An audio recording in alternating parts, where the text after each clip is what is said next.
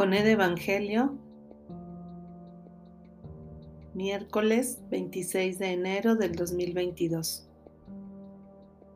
El Evangelio está tomado de San Marcos, entramos al capítulo 4, versículos del 1 al 20. En aquel tiempo Jesús se puso a enseñar otra vez junto al lago, y se reunió una muchedumbre tan grande que Jesús tuvo que subir en una barca. Ahí se sentó mientras la gente estaba en tierra junto a la orilla.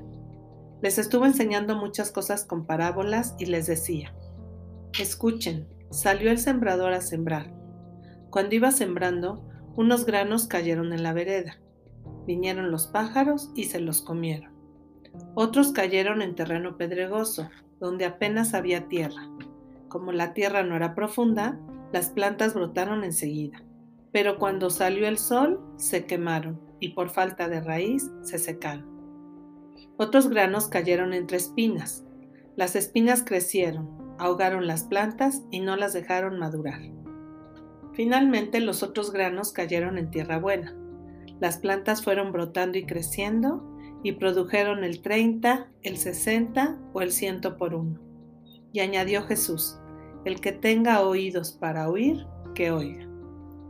Cuando se quedaron solos, sus acompañantes y los doce le preguntaron qué quería decir la parábola. Entonces Jesús les dijo, a ustedes se les ha confiado el secreto del reino de Dios. En cambio, a los que están fuera, todo les queda oscuro. Así, por más que miren, no verán.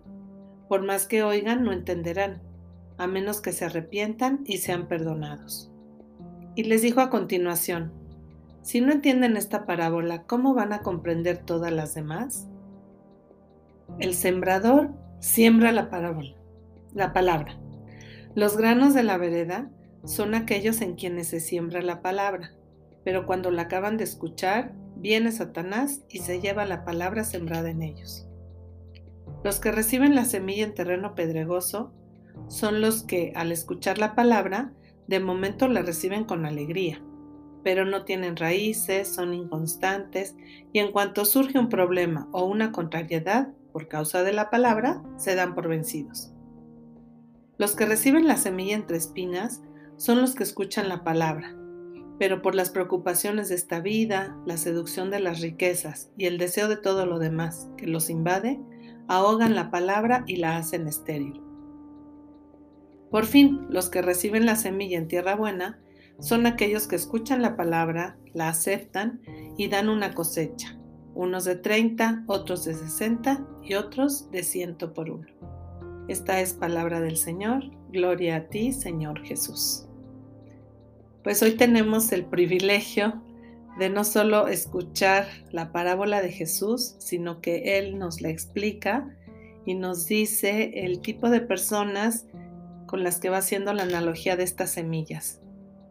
Así que la invitación hoy es a volver a escuchar con el corazón y a descubrir qué tipo de tierra somos y esta palabra de Dios, pues qué tanto está germinando, está dando frutos o se ha secado o se ha ahogado por muchas cosas que nos distraen o es tierra buena y da fruto.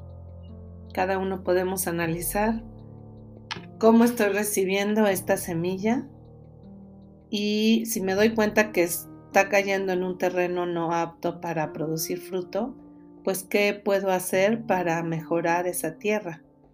A lo mejor hay que limpiar un poco, hay que remover, hay que eh, ponerle agua, que le dé sol. Cada uno podemos hacer la analogía con nuestra vida.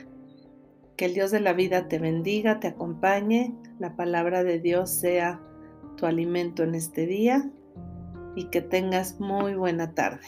Todo por Jesús.